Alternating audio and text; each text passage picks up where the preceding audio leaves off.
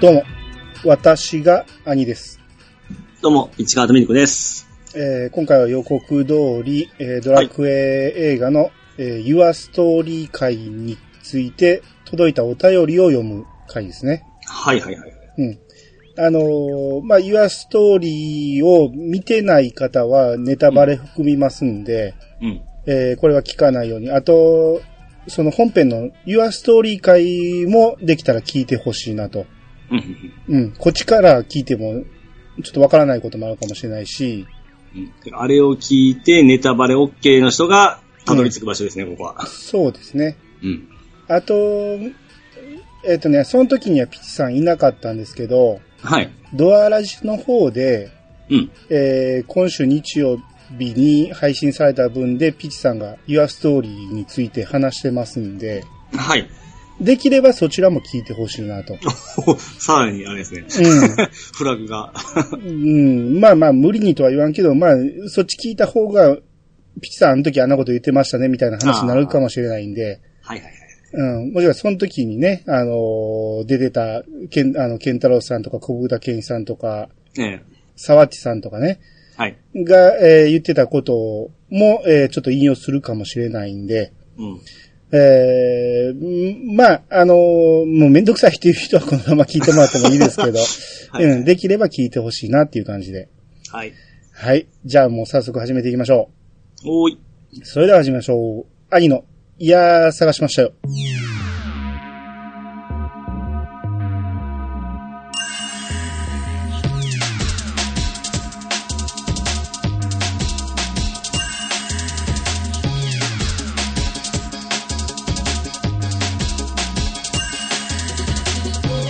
この番組は私兄が毎回ゲストを呼んで一つのテーマを好きなように好きなだけ話すポッドキャストです。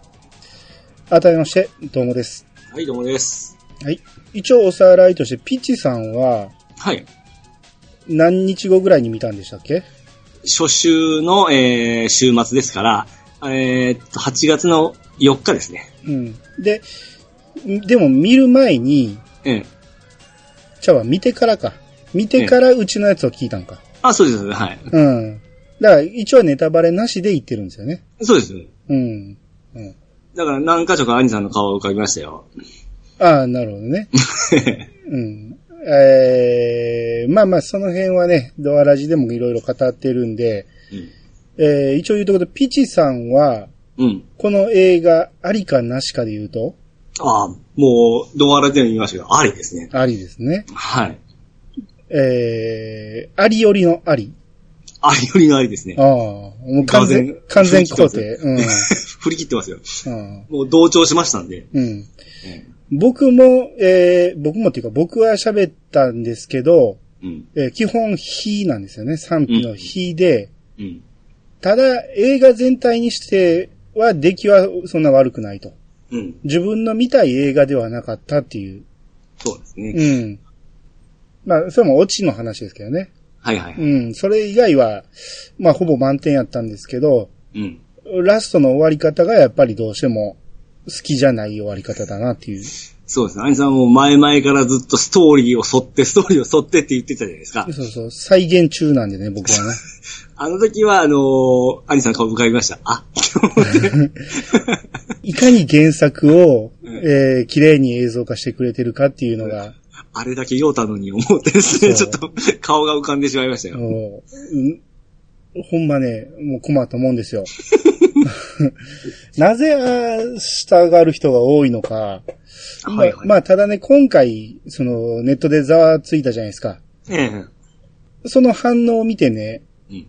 あ、意外と、そっち好きな人も多いんやっていうことが分かって、うん。あーまあ、ほんなら、しゃあないか、そういう映画があってもしゃあないかと。うん。うん。っていうところで、えーまあいろんな人からね、えーご意見いただきましたんで、はいはいはい。えー今回はそのお便り会ということで、えー紹介していきたいと思います。はい。えーまずは、えー DQ.7 不思議時計ツールの人さんからいただきました。はい。えー長文ですんでね、あ、えー一個一個長文ですんで覚悟して聞いていただきたいです。はい。ドラクエ映画、下手に人に話せなくて、これなんて読みます悶々としてました。 これあなたが言ったよ。そうですね。もう吉久きを悶々としてたこれですよ。最近あの、漢字はこれで学習しましたね。えードラクエ映画、下手に人に話せなくて、悶々としてました。きっと、いろんな意味で話題になりそうだから、知らないうちに見に行こうと思って、初日の夕方に見に行きました。うん個人的に感想を書くイコール、あらすじをダラダラ書くしかできないレベルになっちゃいますが、ちょろっと書いてみようかと。2時間でまとめるストーリーなら、あれはまあ仕方ないなと思いつつも、ドラクエで王道じゃない展開で終わったのって他で見たことなかったです。なんだかんだ、ビアンカもフローラも可愛かったり、ゲレゲレ大活躍、パパスのかっこよさ、うんブオーンの登場、うんアルス君の勇者無双、うんモンスターのリアルさ、え、 モンスター、モンスターのリアルさ、うん最後のあれを見るまではワクワクして見れてました。うん僕、大人に一生なりたくないわーって怒りのような感情が出た瞬間から、他の良い部分が全部マイナスになってしまいました。うんそれまではよくできてるなぁと思ってただけに。BGM については、下手に曲に、えー BGM については、下手に曲を知っているために、他のナンバリングで流れてくる曲が流れ、うんあれこれ5じゃなくて6の戦闘曲だよな、とか思ったりしてしまい、ちょっとストーリーを追う思考が停止してしまって、ちょっと記憶が飛んでる箇所もありました。ショショック受けてるね。今思えばオープニングでゲーム画面出てくるから、これから誰かがこのゲーム始めますよというのもあったのかな。Your Story の文字が変になっているのはウイルスのせいで正常なものとは違うものなんだということだったのだなと、えー理解はしました。いろいろ思いつつ、これももう一回見たらもう少し理解できるとこ増えるのかなただ映画館で行くまでもなく、レンタル待ちかなくらいのテンションです。最後のあれは、リビルマウンテンだったのね。あのラスボスって、えー ドドラクエ10のホニャララ最終形態に重なって見えたの私だけ、えー、乱文失礼しました。といただきました。ありがとうはい、ありがとうございま。ございますす。最後にネタバレが入ってたんで、ホニャララにしましたけど、うん、ピチさんには見えちゃいましたね、ここ。 あで僕もこれ見たことない名前なんで すけども。はい。ほらこういう、こういうのはありますよね。あの、そまう、かなっても思ったんです、僕の文字面からして。うん。聞いたことない名前だなって思って。うん。あ今回ね、あの、Your Story 会をね、いろんなポッドキャスト聞いてみたんですけど、はいはい。あの、いろんなとこでいろんなネタバレ食らいました ね。これはあの映画のあの部分がとか言って説明し始めて、はいはい。あ俺それ見たことないのに思って、そうなの僕もその映画の経験値が少ないんで、うんまあそれはさっぱりわからなかったんですけどね。うん。いうや、んだからそういうのが結構いろいろあって、ああ、ネタバレってこういうとこにもあんねんなっていうのをいろいろ思いましたね。まあでもネタバレがその映画詳しい方と経験値積んどる方ってやっぱりそういう、どっかで見たことあるのがやっぱりこうフラッシュバックするもんなんですかね。まあ、それもあるんでしょうけど、うんまあ、見てて当たり前っていう感じで、あのーああ、そうですね。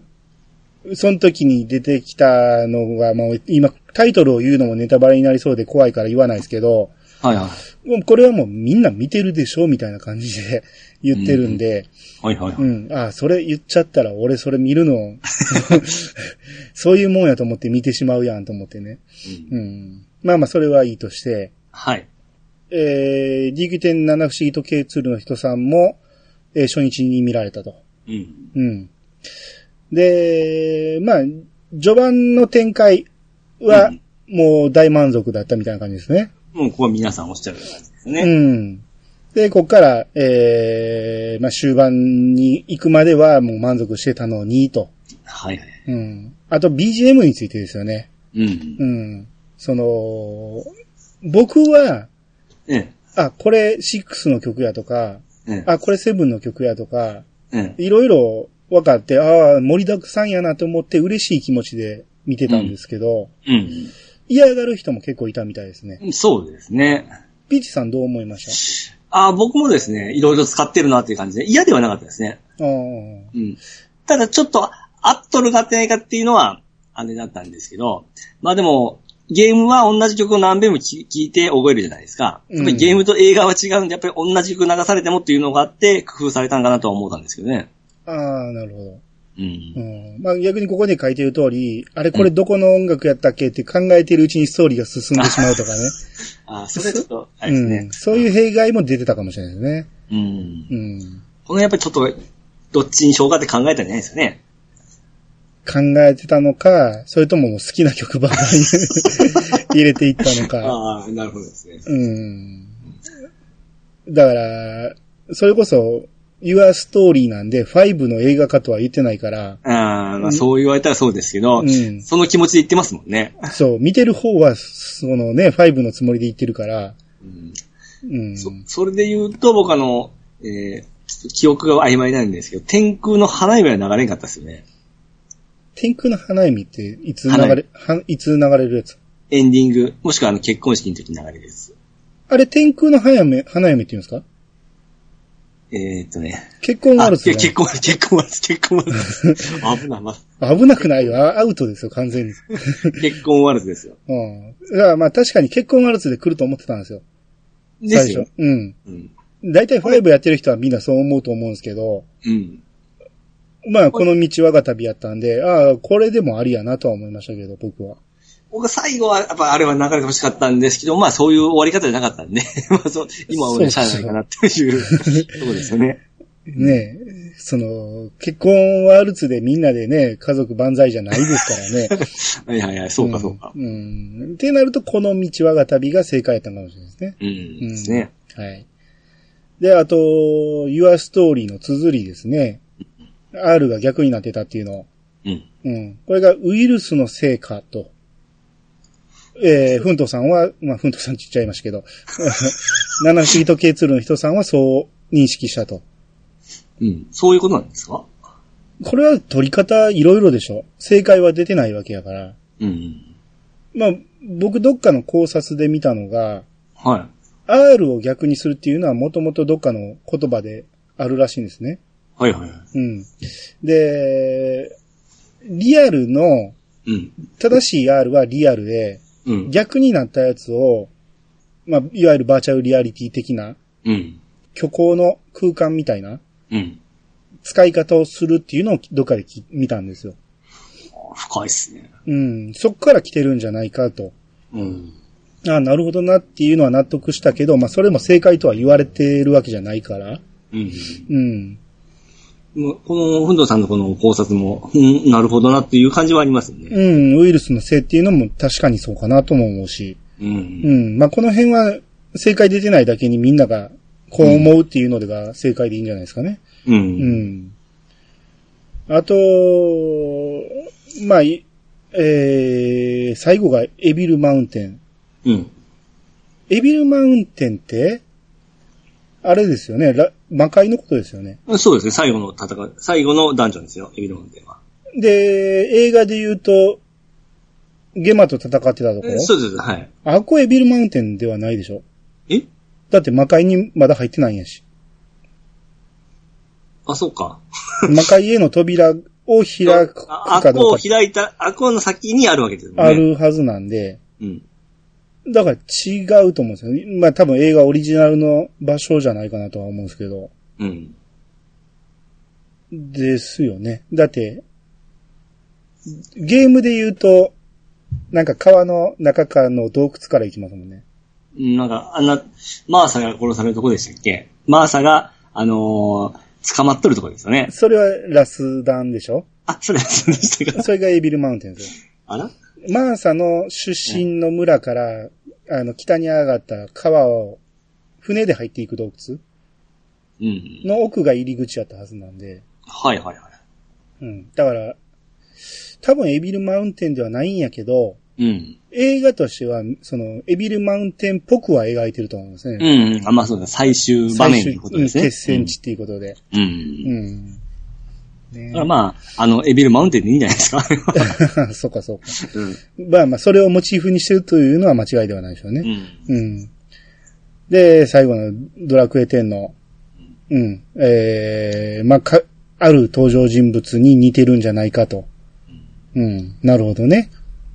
ここは僕はちょっとわかんないんですけど、あのーミルドラ、 前、あんたにオフで言ったんでしたっけど、ミルドラースの、うんあのー映像を出せないのはやっぱりラスボスなんで、うんあのーちょっとそこは配慮して、あの、形にせんかったのかなと思ったんですけども、それはちゃうなって言われたんですけど、ああ、なんか言ってましたね。 えそんなわけはないでしょ。えそうですかあー でもまあ、あの、クソでかい形なんで、あれをそのまま出したらちょっと絵的には難しいですよね。ああ、うんまあ、それは別に縮小して出せばいいと思うんですけど、 はいはいはい。うん、いや、ラスボスを出したらあかんっていうのは、まあ、まあないでしょ。そう、そう、ナインとかにも出てきてたでしょうん、そうですね。うん、地図で出てきたじゃないですか。うん、バンバン出てます ね。ってなると、そのボスを隠さなあかんっていうことはもうないと思う。ナイスだな。うん。あー見た目的には僕は、イレブンのラストの顔に似てるかなと。イレブン。ああ、はいはいはい。うん。あれは、だから、漫画のロトの紋章うん。のラスボスにもちょっと似てるんですけど、うん。うん。あれに近い顔かなと思ったんですよ。う。うんん。まあ、それもまあみんな人それぞれ印象は違うやろうけどね。うん。うん。ただまあちょっとテンションは下がっておりますね。レンタル待ちということなん で。ですね。もう映画館に行く記憶もちょっとないよ。ですよね。あーまあ僕もえ同じ映画を2回見に行くってことまずないんで、そうだ、期間限定はあれですけどね。うん、見たいなとは思うけど、さすがに映画館行くかってなったら、うん。いや、タイミングあってもう一回行きたいんですけど ね。いや、見たい気持ちはありますよ。うんでも、同じ映画館行くんやったらちょっと違うやつ見たいなって思ってしまうんで、ああ、はい。うん、そんなにしょっちゅうしょっちゅう行かへんからね。そうですね。うんだって、今回、ピーチさん10年ぶりなんでしょいや、い映画自体は5年ぶりですね。あ、5年ぶりか。この10年のうちに2回行ったんですよ、映画に。あ、はいはいはい。うん。あ、まあ、向こうで話してた話はいいとして、うん。あのー確か前にね、う三丁目の夕日見に行ったって言いませんでしん。そうだ、そうなんですよ。た。あれ、監督、同じなんしてましたらしいですね。いや、あの、その時に知りました。あ、そうですか。ええ、そうやな、思って。うんそれで、俺見に行ったぞと思って、しあの、あれ、ワン、ツー出てますよね。はい。ワンの方見に行ったんですよ。あ、ワンの方。はい。お、もうそれが不思議でしゃあないんですけど、何に惹かれて行ったんですかえそれ、その時付き合ってる子が行きたいっていう。あ、行きたいって言っただけはい。それだけか。え僕は何も。あれあの、ゆずじゃなかったでしたっけ、結局。嘘あ、ごめんなさい。やめます、やめます。多分違うかも。ゆずな記憶はないな。堀北真希が出てたやつです ね。そうです、そうです。うん。堀北真希が可愛かったんですよ。まだ無名の頃やったんですよね。それぐらいでしたっけちょっと待って。今、今すごい気になる。さあ、 うんの。堀北真希がね、無名な頃で、すっげまあ無名って俺の中でですけど、はい。すっげえなんかお、何、田舎臭い感じの演技がすごく上手くて、う。うんん。あの子可愛いなと思ってたんですよね。三丁目の九比64。あれ種類あるんですかね、これ。こういう木、あ、いやいやいや、これだ。そうそう、小雪出てるやつ。えー、ずーっと、主題歌。はい、ごめんなさい。誰バンポブチキンと書いてますけ全ど。然ちちゃうやん。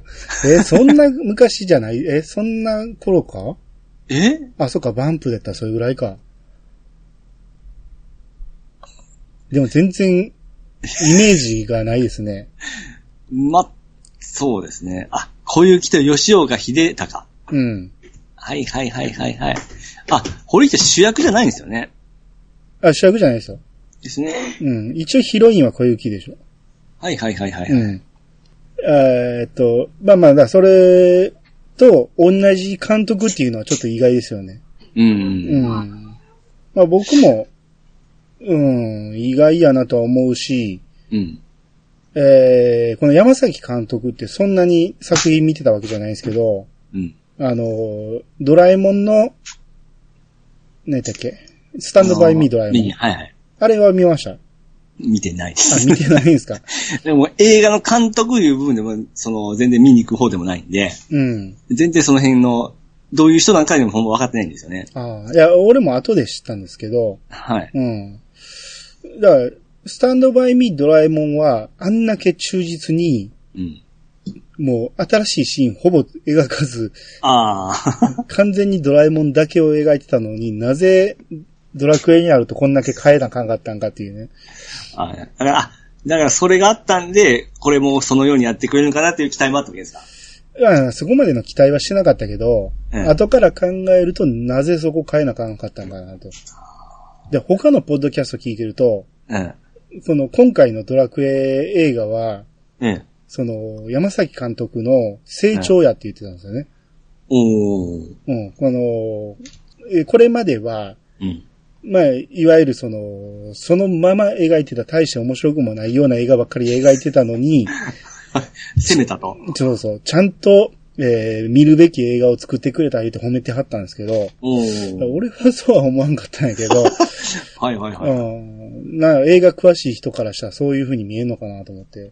おーうん、そうですね、映画詳しい人の話を聞いてると全然また違う視点で見てるなと思ったし、うんう。ん、そうですよね。もう僕らで言うとゲームのその誰が作ったかそういうレベルなんですよね、多分。うんあの、あの人の癖が出とるなとか。そうですね。そうとか、もうちょっと深い見方をしてはるんで、うん。うん、ここはこうしたらよかったのにとかいうのを、うん。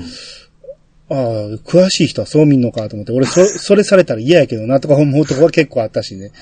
うん、それでもゲームはやってなくて映画詳しい人は見るのと、うん、ゲームが好きで見に行って、ちょっと映画好きで見に、えー見たのとまた意見違いますよね。ああ、それは全然ちゃうでしょうね。ですよね。うん、まあその、ドラクエ好きという、その、まあ、あの、プラスがあるじゃないですか。 ちょっとあ、うんあれがある分ちょっと良くなってくるんですかね、やっぱ。いや、逆もあるでしょ。ああ、うん そっか。、ゲームが好きだからこそ、裏切られた感が出る人もいてるし。はいはいはい。うんまあまあ、その辺の話はまた後でもあるんで、はい。えー、じゃあ次は、トヘロさんの分ちょっと長文ですけど読んでください。はい。えー頑張っていきますね。はい。はい、えー、トヘロスさんがいただきました。どうもどうもどうも、いつもお世話になっております、トヘロスです。公開2日目にドラクエの映画を見て、その深夜にタイミングよく、イヤサガが配信されたので、お三方のトークに興奮して聞き入り、そこでようやく満足感に至ることができました。至るじゃない。 満足感に、滞ることができました。どこってどうすんねん。満足感に、沈む、満足感に至ることができま した。至るっては最初言ったで しょ満足感に、満ちることができました。違います。はじめの文字は。ひ。あ、浸ることができました。はい。はい。えー私は公開前の試写会の情報などから、なんとなく何か仕掛けはあるだろうと構えていたので、最初の、えースーパーファミコン風なゲーム画面を見た時から、何かしらの違和感を感じてました。作中は綺麗な、えー CG に見入り、ストーリーを楽しんでいたので、まさかあのうちでびっくりもしましたが、映画としての、映画としては面白さは納得でした。またこういったネタバレ感想を見聞きして賛否の意見を聞いていると、見落とした、見落としていた部分もあり、もう一度見てみようと思い先日再度鑑賞。今度はオチが分かった上の、上でのことなので、チェックしたい部分も冷静に見れて、改めてよくできた作品だなと再認識感感動に目頭が熱くなる場面も。いやさがのようにあれこれ意見交換ができる場所が羨ましく、こういった形で自分の意見も言いたくメールさせていただきました。最後に素人ながらもう少しこうしていたらという妄想と新たな疑問点があったので付け足しておきます。まず、新たに、新たに感じた疑問点。最初のオチでウイルスが出てきてからのさ最後の。最後のオチで、ウイルスが出てきてからのセリフに、過去ウイルスが自分自身の存在にマーサが気づいているようだ、とありました。あれってどういう意味なのか今回の主人公以外にも、ウイルスに悪さをさ、悪さをしていたみたいなので、スダリン以外にもアンチウイルス対策が VR の中にあって、その一つがマーサということだったのか。他にもアンチウイルスプログラムはあったのか過去もしかしたら勝手に自己催眠を解く行動をしたフローラもそうなのか VR の機械のドラクエのサブタイトル。設定画面での細かい文字の意味は過去映画の中だけでは全て確認できなかったので、ゆっくり確認できる円盤での解析待ち。続きまして妄想。ゆかの、えー名前問題。作中では VR を始めるときに、昔から使っていた名前だから、とありましたが、ここを昔ドラクエ5をやった後に出版された小説が気に入って、それ以降はずっと5の主人公の名前は、はゆかにしている。というセリフにしておけば、作中でも小説を持ち上げているので、ここまでの想像にはならなかったのでは。過去もっと明らかに小説から名前を転用しているので、ちゃんと、これ、組でいいんですよね。はい。久美先生に連絡なりしておけばよかよかっただけのことですが。最後のオチは、ウイルスプログラムはミルドラースに隠れているのではなく、ゲームで言うところのクリア後のエスターク的なポジションだった。あの場面は一度はミルドバー、ミルドラースを天空の剣で封印して、過去もしくは撃破。ドラクエ5のお話はエンディングクレジット。過去できたら最初のファミコン風、スーパーファミコン風な、えー CG でのテロップ音楽。その後に封印が破かれてウイルスポ、ウイルスプログラムが発動。過去エンディング後の裏ボスのエスタークポジション。そこを主人公がスラリンからアンチウイルスをもらい撃破。そこでこの映画のオチとネタバレ。最後の最後にこの映画の真のエンディングテレップで、過去できればここは場面に合っている歌詞付きのこの道我が旅で締め。これだとしっかりと作中、えー作中劇のドラクエ5も冒険が締まってスッキリしたのではないかなと妄想してみました。長くなりましたが、これからも楽しい配信を待っております。トヘロス。はい、ありがとうございます。はい、ありがとうございます。はい。えーっと、長文だったんで最初からいきますと、はいはいはい。えー、まあ、公開2日目に見られたと。うん。うん。まあ、うちも2日目に収録したんで、う。うんん。まあ、配信したタイミングがバッチリやったんですよね。はいはい。うん。で、まあ、最初から、あの、スーパーファミコン風な、うん。えー、ゲーム画面から始まったけど、うん。何らかの、えー、違和感は感じてたと。仕掛けはあるだろうなと構えてもいたんですね。なるほどね。うん。あー全然考えてなかったです よね。うんあうまいなぁ思って見てましたけどね。あーこうやって短縮していくんかって思いましたけどね。うん。うん、これでは、あの、城、幽霊城うんは、見てる、えゲームやってなかったら絶対わからないやろうなと思いな がら。うん5分、5分もないうちに終わりましたけどね。だってあれがビアンカかどうかも、あはいはい名前出てたかな出てたかもしれんけど、ようわかんないですもんね、関係性が。そうですね。うん。いや最初本当、フローラー推しでしたからね。何があのー作品自体が。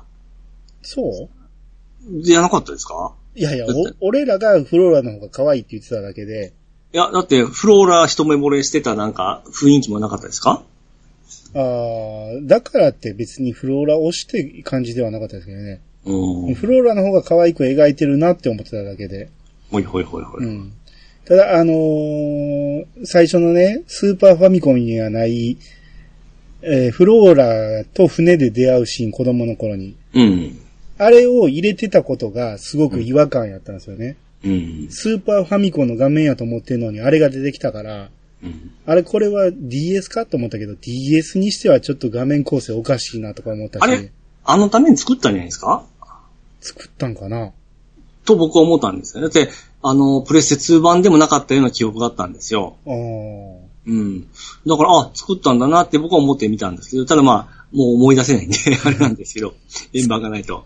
作ったんやったら余計なシーンかなと思うんですよ。なんか違和感できるじゃないですか。スーパーファミコンやってた人には、うん。このシーンないのになと思って。そうなんですよ。それなんで、あ、フローラを押してんなって僕思ったんですよ。ああ、なるほど。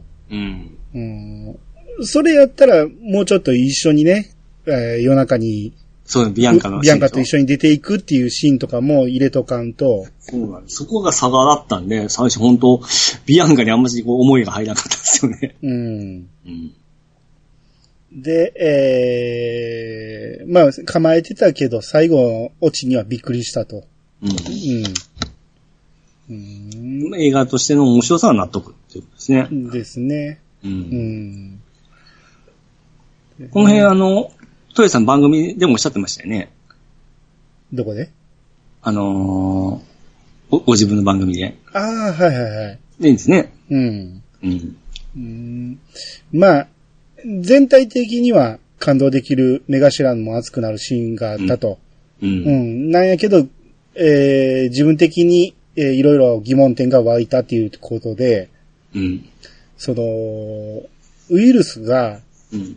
自分自身の存在にマーサが気づいていたようだっていうセリフがあったと。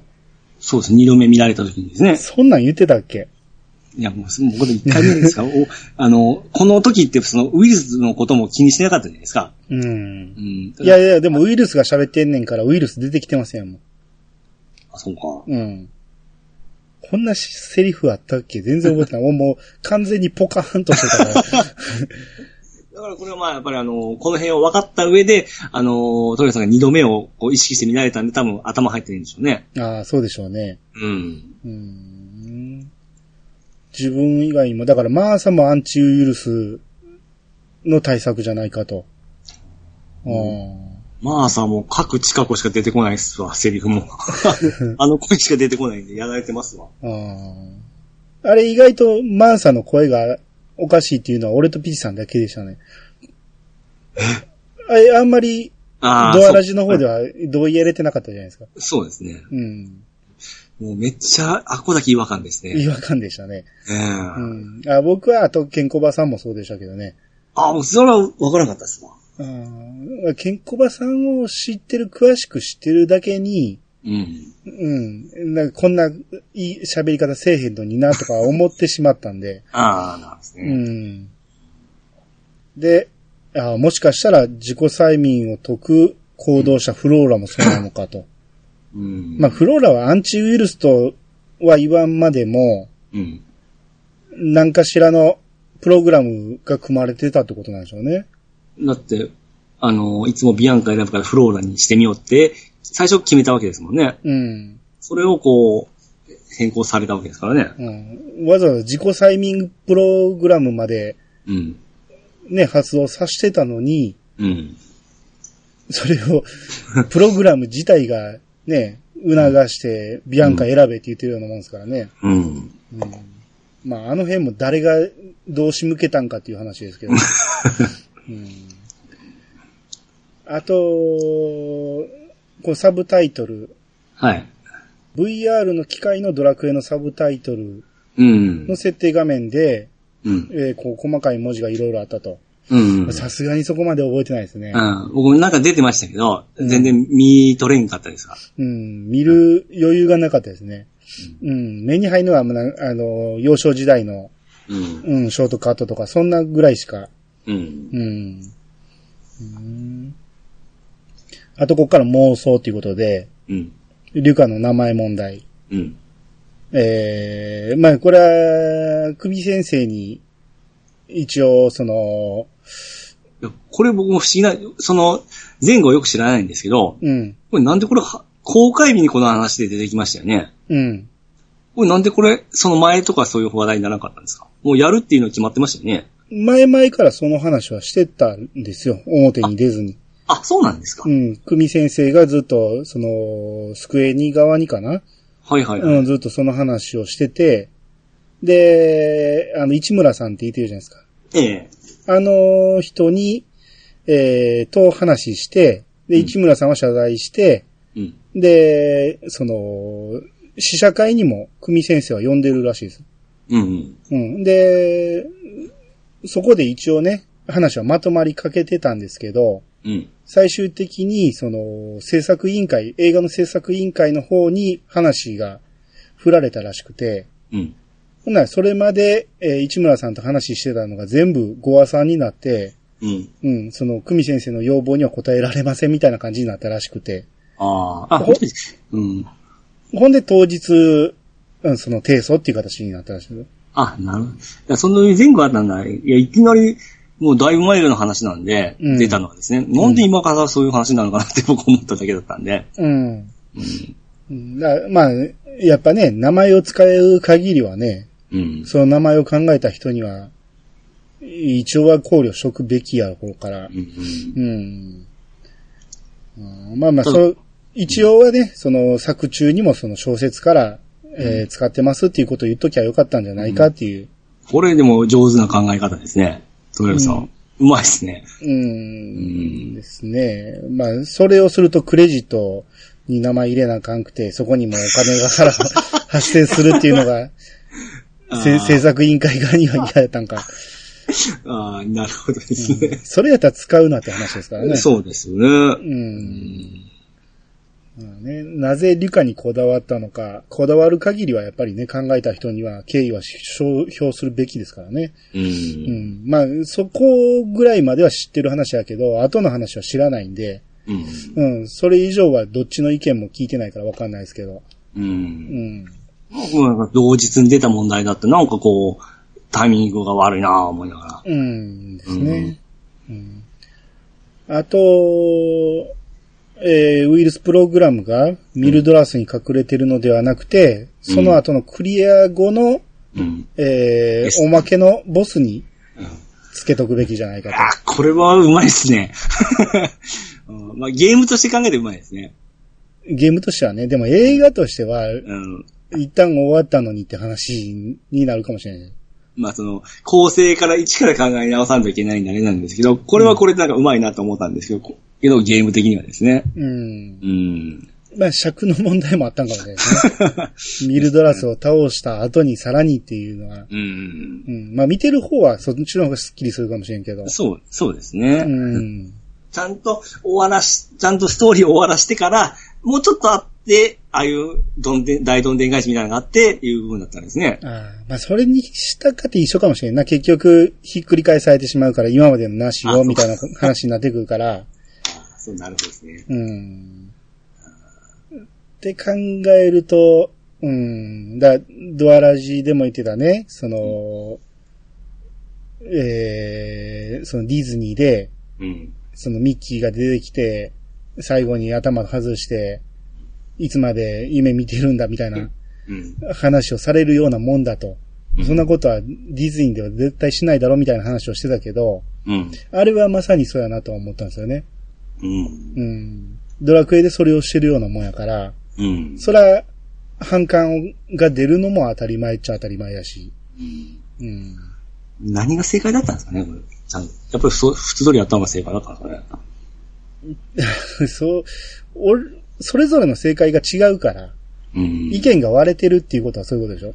うんん。今回のやつで正解って思ってる人もいてるし、で、まあ、こういう、そ僕ドライブにこういう討論するのが、まあ、狙いだったかもしれないですよね。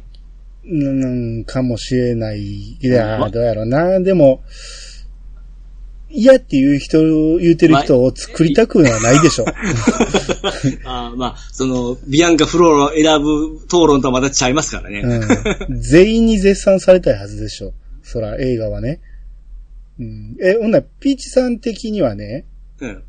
ラスト、今回のウイルス落ちにならずに、うん。ミッドラス倒して、うん。えーバンバンザイ、えーはうん、あの、結婚ワルツで締めみたいなのやったら、うんどっちがいいですかそれはそれに、僕はこの、くそ、こんな気持ちに負けてなるものかとも目頭が熱くなったんですよ。うあれですごくこう興奮した、もうめっちゃ、あのシーンはすごくこう、心が踊った、踊ったりますか。ん。うん。うん。めっちゃいい体験をさせてもらったんで、僕は、これは、これはこれでよかったと思いますね。いや、だからどっちが良かったかです。どっちを見たいか。今回のやつでいいです。あ、今回のやつでいい。はい。あーあと普通にやろうと映画で、あゲームでできますし。あー。だからその意見もね、うんどっかのポッドキャストで出ててね、え え。あのままラスボス倒したって何がおもろいねんみたいな話をしてたんですよね。まあ、関西弁ではなかったですけど。ああ、そう、そうですよね。うんいや、それは俺は反対で、おーい、や、その方が俺は大満足なんですよ。まあ、兄さんはそれを待ってましたからね。そうそうそうそうう、ん。その、原作通りにやったら何も面白くない、つまらん映画やって言うんですけど、うん。少なくとも俺はゲマを倒すシーンまでは、この、今まで見た、その映画の中でも、うん。指折り数えるぐらい良作やと思ってたんですよ。うん。でそのまま終わってたら、そんだけの良作で終わってたんですよ。はいはい。やけど、ラストのオチがやっぱ気に食わんかったから、うん。やっぱり、ありより、え、なしよりのありああり。になる。なしちうょ、んちょっと、なしが入っちゃうんですよ。う。うんん。って考えると、別に、ねえ、あの、今回のエンディング、えー終わり方にせんかったら面白くないっていうのは、全員の意見ではないと思うんで、うんう。ん。まあ、それも人それぞれでしょうね。まあまあ人それぞれですからね。あーうん。うんまあまあ、でもこの話題に上がって、その、こんだけ、えー、ケチョンケチョンに言われ たり、それをかばう意見が出てきたえ、り、そうです。 いうのは、図らずも大成功とは言えると思いますけどね、これはねそうですよねう。ん熱くも語り合ってますからね。うん。うんう。ん。だって、ここまでの長文が、やっぱり今までその来たことがないし、このイヤサガにもね。ああですってね。考えると、だよ、あのー、ユアストーリー会なんて、うん。他の配信の2倍ぐらいの再生数ありますからね。そうなんですうね。ん。めちゃめちゃ再生されてるんですよ。うんうん。やっぱもう気にはなっとんでしょうね、皆さんね。でしょうね。うん。うん。こいつらはなんて言ってるんやろうとか。ああ。うん。だからここでも、そのトヘロさんが言ってたみたいに、うんその、こういう、その、みんなで話してたのが、その、羨ましいと。うん意見交換できる場所が羨ましくて、その、自分もメールを出したくなったとうん。言ってるぐらいやから、まあそういう場を作ってくれた映画としては感謝はしますけどね。うんうん。ねうん。えー、じゃあ次。えー、川又さんからいただきました。はい。えー、兄さん、ピッチカードさん、ゲストの皆さん、あの今回いないです けど、えー、こんにちは。じゃあ G、G メールでは初めまして。えー、川又です。アニツーを聞いていたら、Your Story 感想会が間もなくとのことで、慌ててお便りします。まず、全体の感想としては、よく2時間に収めたなということです。うん見る前の予想としては、前後編か3部作か、何にしてもあの長さのシナリオを一つにまとめるのは無理だと思っていました。それを一つに収めたのだから、あっちこっち、これなんて読みますですよ。えー、あっちこっち、あ、はしょったり。おー、読めか。あちこちはしょったり、改変したりは仕方ないことだと思います。はしょりつつも、要所要所は抑えてあったので、笑いもあり、盛り上がりもあり、感動もあり、過去、アルスが天空の剣を抜くところが、私の一番のこん感動ポイントです。うんよくできた作品だと思います。問題のシーンの話については、きっと他の方々からお便りが来ていることと思いますので、私からは省きます。私が見てて気になったのは、リュカの外見です。幼少期にスーパーファミコンでドラクエ5を初プレイし、大人になってプレステ2でリメイク版をプレイし、今回 VR でプレイすることになった彼。当然、おっさんじゃなくてはおかしいと思うのです。まあゲーム内に関しては、キャラメイクしたということかもしれませんが、筐体機に入っている彼も同じ顔をしていたように見えました。違和感ですよね。他にも小さい違和感はあちこちありましたが、私は問題のシーンも含め、十分に楽しめた作品でした。といただきました。はい、ありがとうございます。はい。えー、まあまあ、よくできてたとさ、あの、最初の、うんえー、まあ2時間によく収めたなっていう話なんですけど、うん。これでも、最初は言ってたじゃないですか、3部作ぐらいになるんじゃないかと。そうですねう。んあの、結婚したところでまた、ああの、次回とかそういう話になる方がいろいろ言ってましたようね。んそう、想像で。それこそ幼少期で1本、うん。結婚後一うん。で、さらに最後の決戦で1本っていう感じで、3部作にうん。未だにした方がいいとは思ってますね。そ入り込み方がちゃうと思うんですよね、その方が。やっぱパパスがうん。あんだけあっさり終わっちゃうじゃないですか。まあまあ、その映画を、あの原作を知らん人やったら、うん。まあそうでしょう。わっきわからんでしょうけど、うん。僕はもう、まあそんなに映画に求めてないというか、まあ、ちょ、うまいこれまとめたなという感じであ見てましたけどね。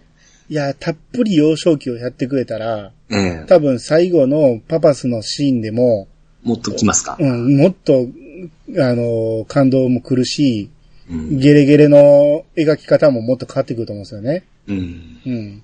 ってなると、その次見たいってなるし、うん。うん。やっぱ、きっちり三部作を描けば、うん。もっともっと感動は広がると思うんですよ。三部作って成功しとるデータあるんですかいっぱいありますよ。あ、いっぱいありました。 えースターウォーズにしても、はいはい。えー、バックトゥーザフューチャーにしても、あ、そうか。うん。続きもんですもんね。う。そうんうん。えー、未だにやっぱりそこはきっちり原作再現してほしかったなとは思いますけどね。うん。まあ、アニさんとの原作再現の思いがやっぱ強い部分がありますからね。だから今回これをやってしまうと、うん1から原作再現で5はもうできないじゃないですか。うん。うん、できたとしたら違う作品になってしまう から、だってそうやってしまったらこれを否定してしまうような感じですから ね。そうそうそうん。 う。いやし、最初の方は被ってしまうじゃないですか、次やった ら。はいはい。うん。っていう、あの、今回の罪もあると思うんですよね、この映画の。う。うんん。後に続く作品がなかなか作りづらくなるっていうね。うん。うん。あと、まあ、問題のシーンの方ですけど、リュカの会見ね。うん。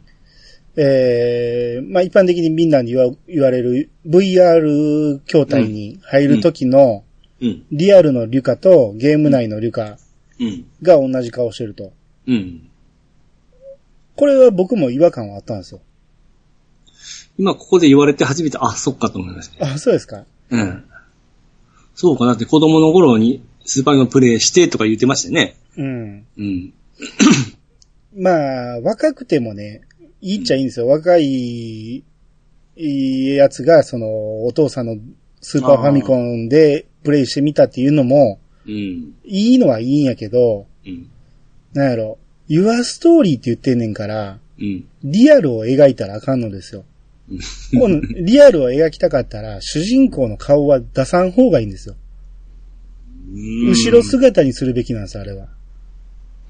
あー、なるほどね。お僕はそう思いましたね。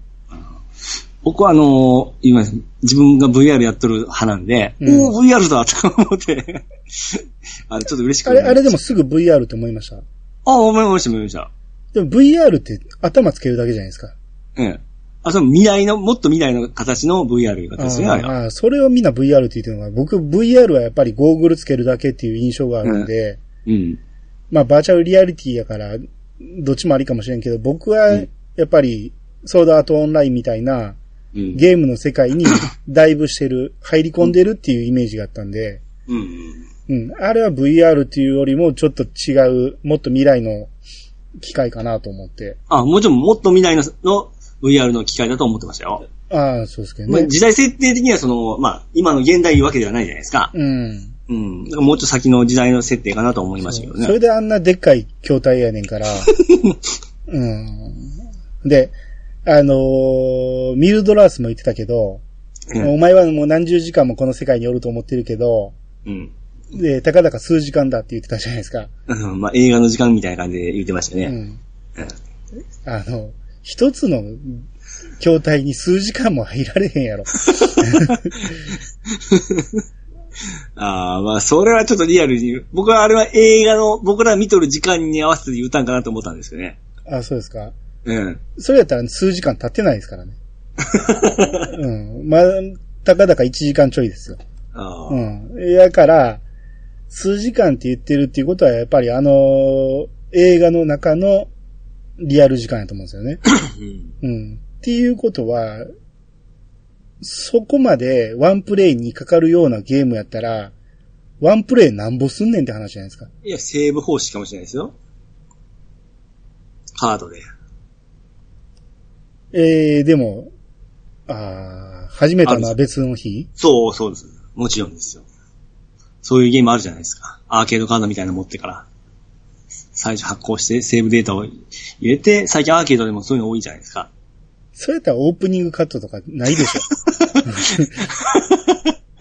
まあまあ まあ、そんなん言ったらまた。 オープニングカットなんか選べるわけないし。うん。えだから、いや、やっぱりおかしいですよ。うんうん。ワンプレイ多分数万円ですよ。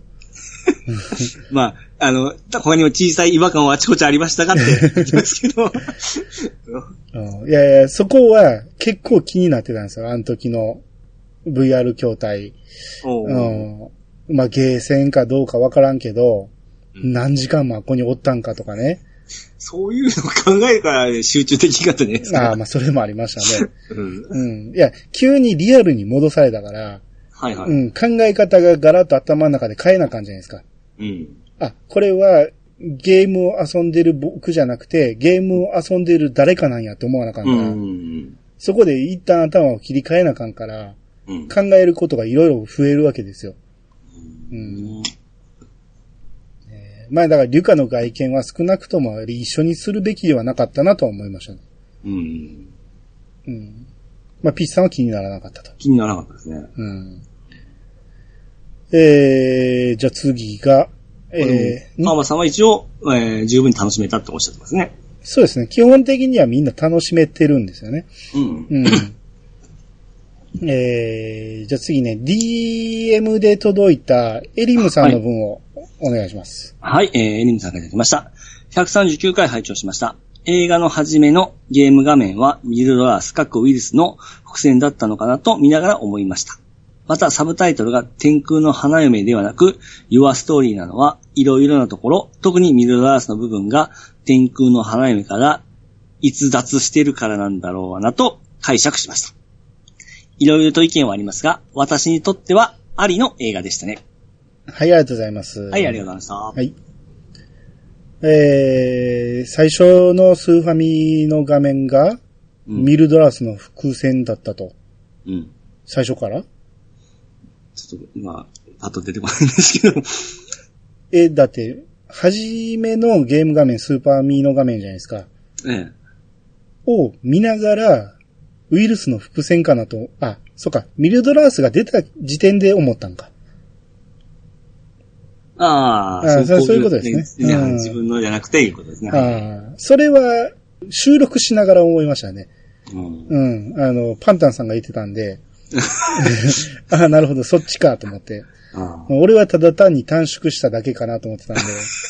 あ同じ、あ、うまいなって思って見てた方ですが。うん。うんそれを見ながら気づくっていうのは、エリムさんさすがですね。で、まあ、Your Story っていうのが、まあ、いろいろなところ、えー、そのミルドラースの部分が天空の花嫁からいうん逸脱してるからなんだろうなと。うんまあ解あ解釈して、意見はいろいろあるんですけど、まあ、エルムさんにとってはありいうことですね。うん。ありよりのありで。うん。ですね。ううんん。まあ、Your Story。だからこれをね、そのツイッターとかでね、あんなん俺のストーリーじゃないとかね、うん。あの、言う人結構いて、うん。 Your Story の捉え方なんですけど、うん。その、あなたのストーリーじゃなくて、うん。あなたたちのストーリーって言ってるんですよ。複数形だと思うんですよね、ここは。ああ、ユアですね。そうです。ユーユはユアーズでしたっけはい。いや、はい、言って。何、何が言いたいんですかはいユーと、ユー、R がついたや、複数形でしたっけいや、違います。あ、ごめんなさい。いいです。なんでもな いです。この Your は、あなたのでもあるし、あなたたちの、も複数形でも単数形でもいけるんですよ。あ、そうなんですね。はい。はい。だから、あの、自分のストーリーじゃなくて、うん。それぞれ持ってる、えー各自のストーリーの中の一つって言ってる意味だと思うんで、うんうん。うん。だから、こんなん俺のストーリーじゃない、勝手にそんなん決めつけんなとかうん、言ってるのはちょっとお門違いかなとも思ったし、そうですね。だからもう僕のイメージとる、あの、ビアンカとは全然違ってましたし、うん。うん。ただそれは、まあ僕の中のストーリーのビアンカはこういう形であって、他の人とはやっぱり違いますよということですもんね。あー、まあ、まあ、それに関しては、ゲーム内の、うん。あ、重いですか。あ、もうちょっと合体しますかね、映画とビアンカも うーん、ですね。あと、その、ゲーム内のビアンカの成長した時は、まあ、明らかにおしとやかにはなってますからね。ですよね。う。うんん。映画とは違うのは確かですよ。うん。うん。だから映画とそのゲームの改変は、えーそれなりにあるとは思うけど、ただそこはまあ気になるほどではなかったんで、うん。ですね。うん。だからそれで言ったら、その、リュカ、主人公のうん。性格が気になった最初は。う。うんん。こんな、ね、弱々しそうですい、ね。うん、行きたくないよみたいな、うんうん、ええ行っちゃえみたいな感じの主人公は違うぞとは思ってたんですけど、うんまあ最終的には、うんうん、そのリュカっていうリアルなやつがおって、その、そいつの性格を表してただけっていうことでね。だって、ドラゴン、まあ、ゲまたゲームもでしょ、 ゲームで主人公喋ることないですからね。いつも自分の頭の中で自分の考えでこう想像しとって喋ってたじゃないですか。あそうそうそうはい、いいですね。うん。それが喋っちゃうと本当ファイナルファンタジーみたいになってましたから。だからそこに必ず違和感が出るんですよね。そのドラクエプレイヤーからしたら、うん。映画で主人人公喋らんわけにいかんから、そうですね。ううんん、自分の性格と合ってなあかんから、ってなると、あのリュカの性格っていうのは絶対合うわけないんですよ。う。うんん、となったら今回のやり方っていうのは正しいっちゃ正しいんですよね。うん。うん。誰か一人リアルプレイヤーを入れて、それを旗から見てる物語にせんと、うん。やっぱ辻褄合わないっていうところはうん出てくるんで。そうですね。だからまあ、え、ドラクエを映画化しよう思ったら、そこの壁はどうしてもあったんでしょうね。うん。うん。まあでもよう、いろいろ考えたんでしょうね、やっぱ。まあ、よう考えたんでしょうね。だから、 うん。明らかに適当には作ってないですよね。そうそう。うん。相当めちゃめちゃいろいろ考えた上でのあの結末やと思うんで、う。うんん。愛がないっていうのは、おかしいと思 います。めちゃめちゃあるありますよ、あれ。うん。うん。だからそれはね、愛はあるのはあると思うんですけど、うん。ただ見る側によって愛を感じるかどうかはまた別だと思うんですよね。まあ、恋愛と一緒ですね。 まあまあそうですよね。伝わってないっていうね。そうですうね。ん。だから愛がないって言ってる人は愛が伝わってなかっただけなんかなと。うんう。ん。僕は愛、 愛は少なくとも感じたんで。うん。うん。そう。もうめめっちゃ感じましたね。うんうんえーまあまあ、その辺は、えーまあまあ、受け取り方だということで。そうはい。えー、あとね、ハッシュタグでね、えーワットさんが書いてくれてたのをね、えー今は回発表しようと思って読んでなかったんですけど、はい。えー、Your Story 会、やっと聞くことができました。それぞれの感想の違いが面白い。自分の気持ちとしては、ほとんど兄さんと同じ感じです。嫁も、何作かドラクエ映画があって、あれならいいけど、って兄さんと同じことを言っていましたよ。オチを分かった上でもう一回見てみたい、といただきました。はい、ありありがとうございがとうございまます。す。まあ、見に行く予定っていうのは聞いてたんですけど、まあ、それが先になるということで、Your Story 会、うちの 会を聞けなかったということで、はい。うん。まあ、ようやく見に行って、うん。まあ、大体僕と同じ感想を持ってくれたと。うん。うん。まあまあ、これはほんまに千差万別なんで、うう。んん、同じように感じてくれたというのはすごく共感してくれたということで嬉しいんですけど、うんう。ん。ピッチさんと僕ともやっぱりだいぶちゃいますからね、あれを見ての。そそうですうね。ん。で、あん、僕は最初見たときに、うんその、ずれたんで、もう、ささっきも言った兄さんが、は絶対僕はショック受けたんだと思いましたね。うん。ショックで、ちょっと文句言うんかなとか僕は思いましたけどね。まあ、うんほんま、どう判断していいかは最初、 うん。いや、最初は怒りがありましたよ。あれだけ原作通り言ってたのに、そ変うわったよ、みたいな感じで。いや、こう来るかもよ、と思って、やめてよって思って、うん。もう台無しやと思ったけど、まあ、それは見ながらで、エンディングになった頃には、うん。ああ、なるほど、こう来たかと。うん、こういう作りもありなんかなって思いながら、うん、放心状態で出てきましたね。そうあのー僕が見る日に兄さん収録だったじゃないですか。うん、で、いきなり兄さんが収録始めちゃったんで、うん。これが何かあったんだなと僕は思ったんですよ。はいはい。そうそうそう。それで、あの結果見て、あ、これ兄さん、怒り狂うとんやなと思 って。もう、あの、収まりきらんでこれ収録入ったかなと思ったんですけども、聞いたらまあ、もう落ち着いとったんかわからないですけども、まあ、あ、そこまで切れてないじゃんとか思ったんですけどね。いやいや、けその怒り狂って収録はしないですよ。うん、そのやっぱ好きなものを喋る番組なんで、はいはい。うん。うんなんで別に、うん、み、見てる間だけですわ。あうん。あの、一瞬怒りを感じたのは。ーはいはいはうい。ん。まあ、結果ね、あの、あこういうことかっていうのが分かってからは、うん、いいなとは思いましたけど、うんその、ワトさんの奥さんが言ってるように、まあ僕も言ってたんですけど、その何作かあっての、これなら、もっと許せたと思うんですよ。他の人も。うん。うん。いきなりこれなんで、あーまあ、それは言わんことはわかりますね。うん。最初に変化球できてるっていうか、うん。それ最初に出すっていうことです よ。うん、確かにほんまもう、ちゃんとしたの作れんですうね。ん。それこそバグ技じゃないですか。うんう。ん。いきなりチートでクリアしてしまったようなもんですよ。う。うんん。やっぱ成功法で最初クリアしたいじゃないですか。うん。うん。映画もそうですよ。うん。っていうのは未だにある感想ですね、僕の中では。なるほどですね。うん。えーまあまあ、えー、お便りはこんな感じなんですけど、はいはいはうい。ん。前にね、うん。えー、あれ誰が言ってたんかな 誰、誰が言ってたんか忘れたけど、 あのー今回の感想会をするときに、はい。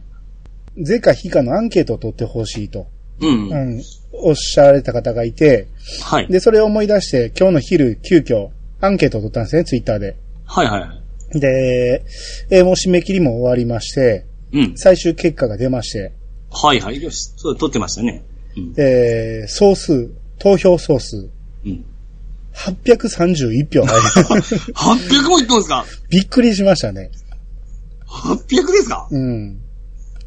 これすごい11ね時ぐらいに、このアンケート作って、うん。開始30分もせんうちには100票超えましたからね。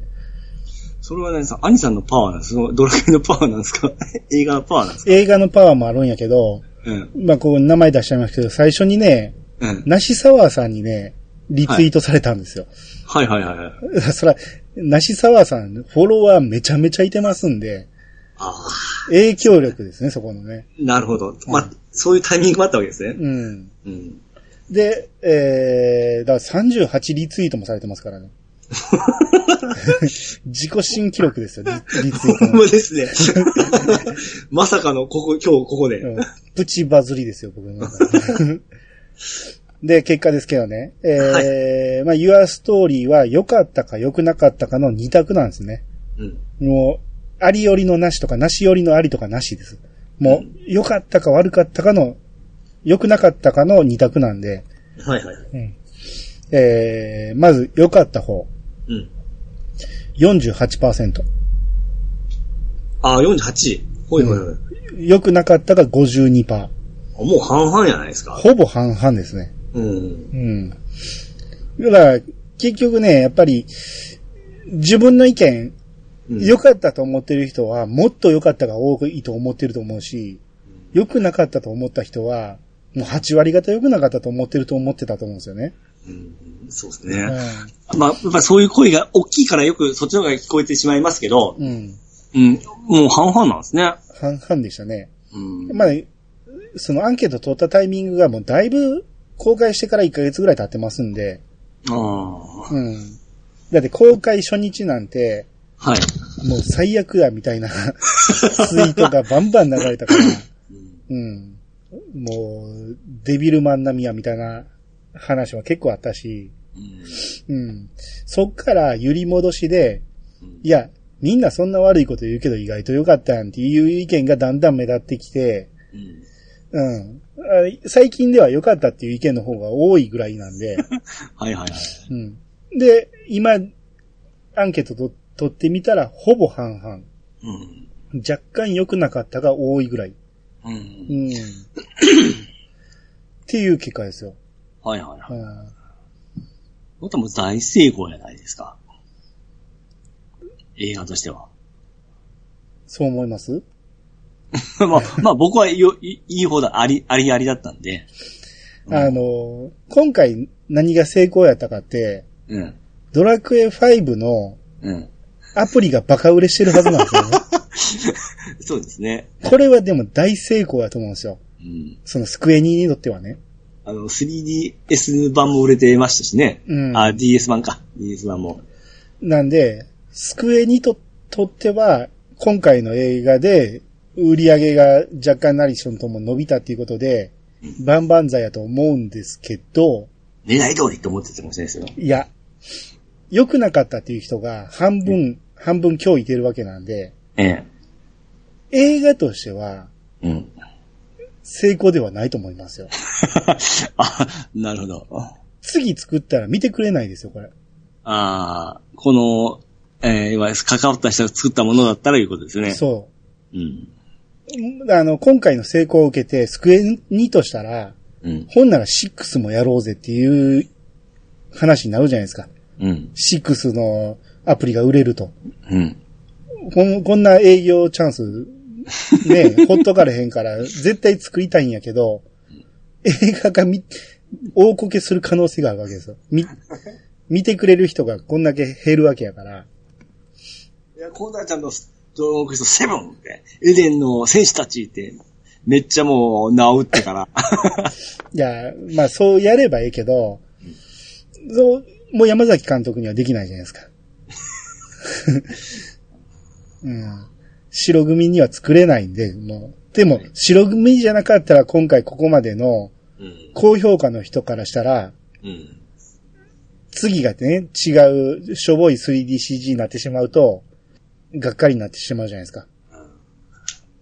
そういう意味で考えると、今回の映画は大成功とは言えへんかなと。うん、少なくとも7割良かったって言ってくれんと、次の作品作りづらいと思いますよ。映画はね。うん。うん。ドラクエっていう、その、ブランドには傷はつかんかったけど、ドラクエ映画っていうもののブランドには傷がついた可能性はありますよね。やっぱ RPG とその映像作品っていうのはチャンスが難しいですね。うん。だから今回分かったのが、やっぱドラクエファンは熱いなっていう話で、う。うんん。えだから、こんだけその、話題に上がったし、討論も白熱したし、うん。うん、おやっぱ面白かったっていう評価もだいぶあるわけやから、うん。うん、その、ドラクエっていうブランドに関しては安泰なんですけど、うん。さあ次映画化するという時にどうするっていう、かなり困る話になると思います。まあまあ、すぐには出んでしょうね。だいぶ。いや、ほんまやったらこんなん次々出したいところじゃないですか。うん。ほんなら僕の言った、やっぱり王道で終わらして、うん。今回ほど話題にならんかったけど、やっぱり、ああ、やっぱドラクエ良かったな、また見たいなって思ってるぐらいでいいと思うんですでも、ワンからちゃんとやってほしいぐらいですよね。よね。あもちろん1からやってほしいよ。うん。ワン、ツー、スリーを2時間でまとめられたらもう僕は、 次は切れますよ。ワン、ツー、スリーじゃ無理でしょ。うん。ワン、ツーで1本、スリーで2本みたいな感じかな。うん。で3部作。うん。うん、それぐらいでいってほしいですね。うん。なるほど。はい。まあ、っていう結果になりましたということで。はいはいはい。はい。えー、では、ということで、Your Story お便り会でした。はい。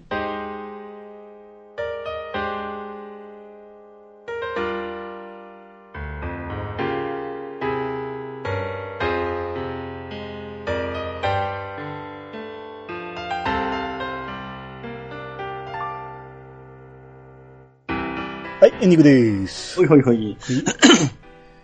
まあ、今回、えー、その、イヤサガが終わるということで、はい。あのー新しい番組の方で、えーできないということで、無理やりここに挟んできましたけど、うん。うん。まあ、えー、もう、いやさかは終わりに向けて、はい。うん、段取りは組んでますんで、えまあ、ー終わりというか、こう、形が変わるだけですね。なんかもうほんま終わっちゃうような勘違いする人がおおるかもしれないですよ。終わります。はい、これもはい最終回に向けてカウントダウンが始まってますんで、はいはい。えー、150回が最終回となります。うんはい。ということで皆さん、あの、名残惜しいです が、最後までお付き合いいただけるように。はいはい。はい。えー、ということで今日は締めていきます。 はい、あ、僕のドラクエ5の話を忘れ忘れてました。はい。どうぞ。あ、いいですかはい。あ、でもアプリはもう、解いたら終わったんですかそうですね。裏まで行きませんでしたね。ああ、難易度はどうでした難易度は、うん、普通、そんなに難しくなかったです。僕あの、初見以外の進め方って、これ前も言ったかもしれないですけど、うん。そのエリアで仲間になるモンスターを全部ゲットしないと先に進まんというパターンをいつも取ってしまうんですよ。ピッチさんはね。うん。えうんえ。。だから延々と戦って、うん延々とレベルが上がるんですよ。うん。だから最初の、えー、プレステ2の時だったかな。スメタルスライムの仲間になるようになったんですよ。うん。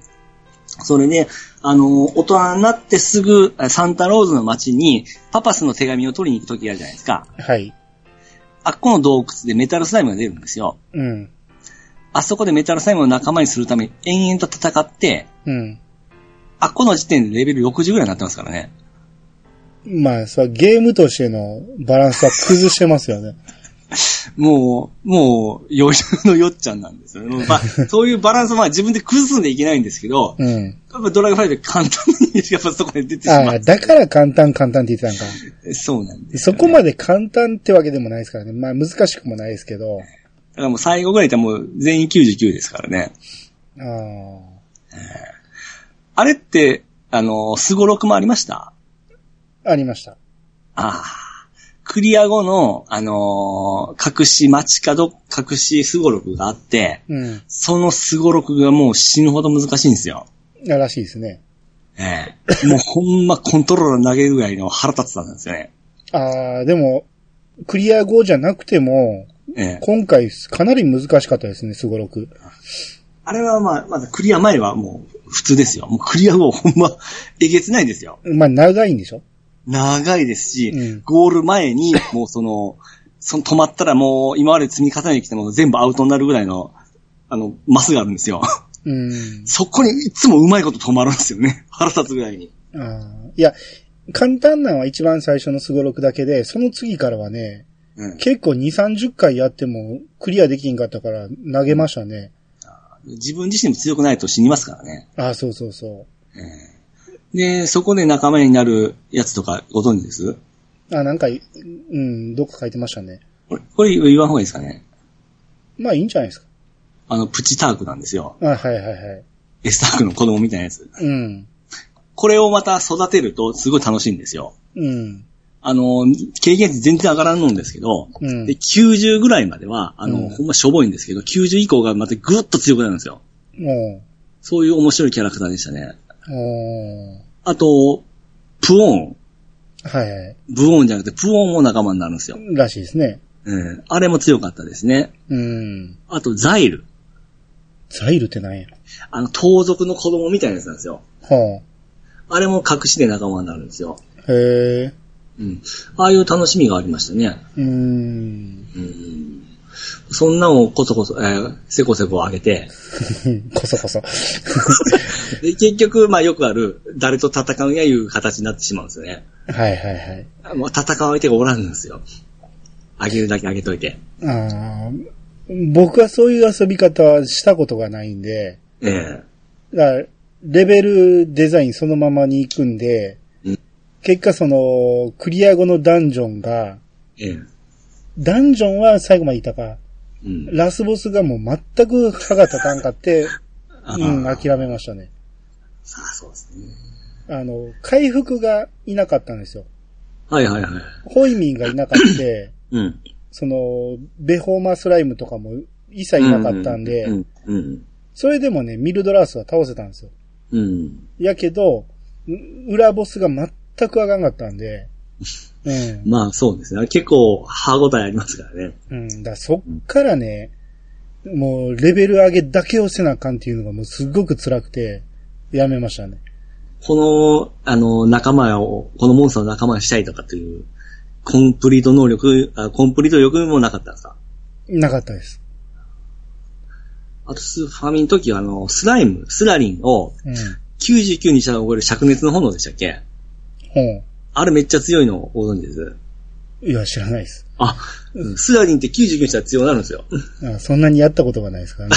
そうですね。うん。うん僕は、いやまあ一番こう、アホみたいに育ててやったのが9、あの、5なんで、うん。その辺の思い出がやっぱ強いですね。あーで、そうして自分でレベルバランスを壊して、うんあの、簡単だったなっていうイメージがやっぱり焼き付いてますね。そ それがあって、ええね、それをすっ飛ばして、5簡単ですから簡単ですからって言う言うからややこしいんですよ。 そうですね、うんそうなんですよ。うん、そんな遊び方はまあ、2周目以降やし、ええうん、する人も限られてますからね。そう思ったら、そのドラクエの初初めてやった時うん。あ、そう、これ言いましたっけ僕2日でクリアしたの。の、どれを5のスーパーファミコン発売日。あ、2日で。 2日でクリアしましたね。まあ、ええ高校生だったんでめちゃめちゃ元気だったんで、はい。うん。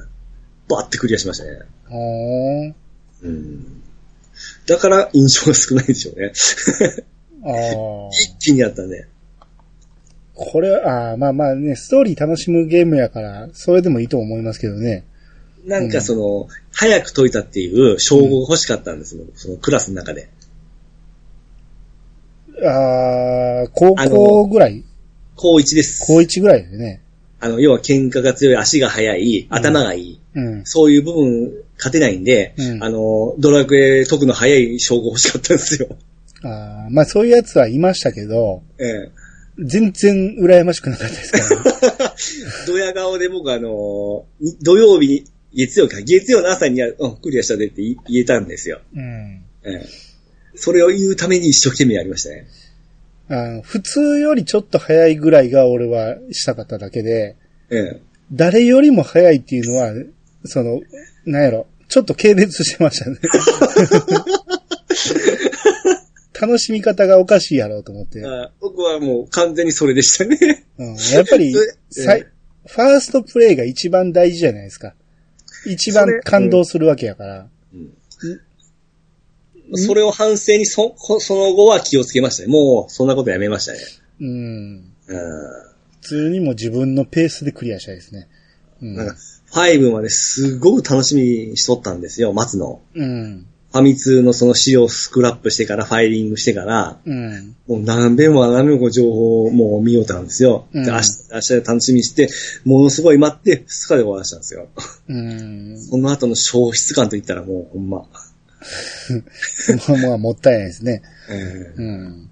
そういういろんなし思春期の思い出がありますね。ああちなみにピーチさんはどっち選ぶんでしたっけあ、僕ビア、最初ビアンカ。うん。で、二度目はフローラ。やっぱそうですよね。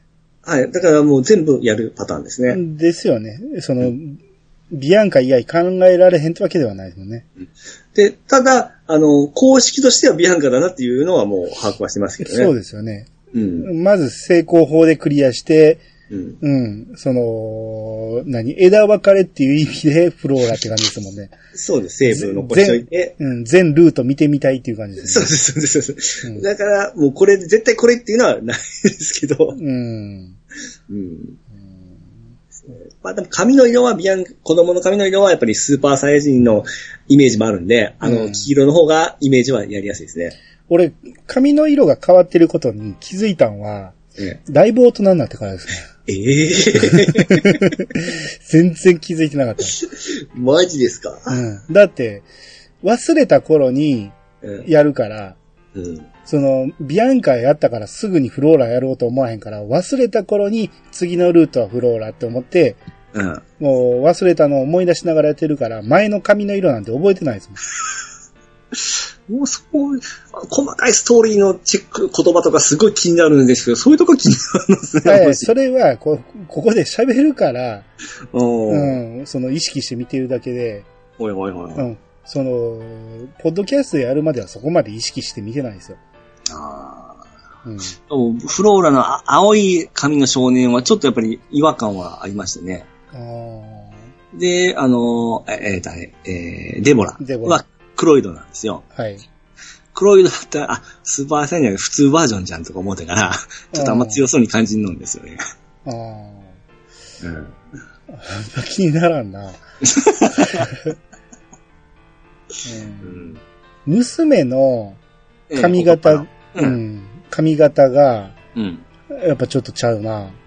俺のイメージと違うんで、えその DS 版ぐらいから、はっきりと描かれるようになったじゃないですか。うん。画面に出てくるようになったから。うんあれ、俺の娘はこんなんじゃないんやけどなと思いながら見てましたけどね。あーあー、なるほどですね。うんうん